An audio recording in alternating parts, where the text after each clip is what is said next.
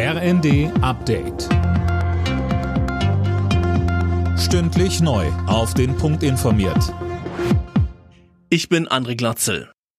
Bundesinnenministerin Faeser hat sich dafür ausgesprochen, dass Ermittlungsbehörden stärker gegen häusliche Gewalt vorgehen. Sie müssten noch sensibler werden, sagte Faeser der Bild am Sonntag.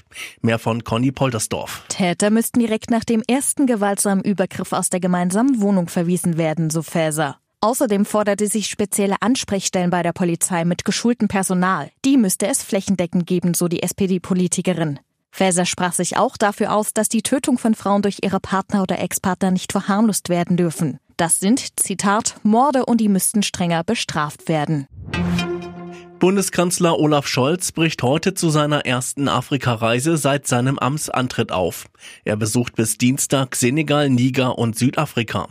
Dabei besucht Scholz unter anderem auch Soldatinnen und Soldaten der Bundeswehr. Die Weltgesundheitsorganisation arbeitet aktuell an Leitlinien, um eine Ausbreitung der Affenpocken zu verhindern. Die WHO befürchtet, dass sich im Sommer noch mehr Menschen mit dem Virus anstecken könnten. Fälle der Affenpest sind aktuell in elf Ländern gemeldet worden, in denen die Krankheit sonst nicht vorkommt. Auch in Deutschland gibt es drei Fälle, einen in München, zwei weitere in Berlin. RB Leipzig hat den DFB-Pokal gewonnen. Die Leipziger setzten sich im Finale gegen den SC Freiburg im Elfmeterschießen mit 4 zu 2 durch. Für RB Leipzig ist es der erste große Titel in der Vereinsgeschichte.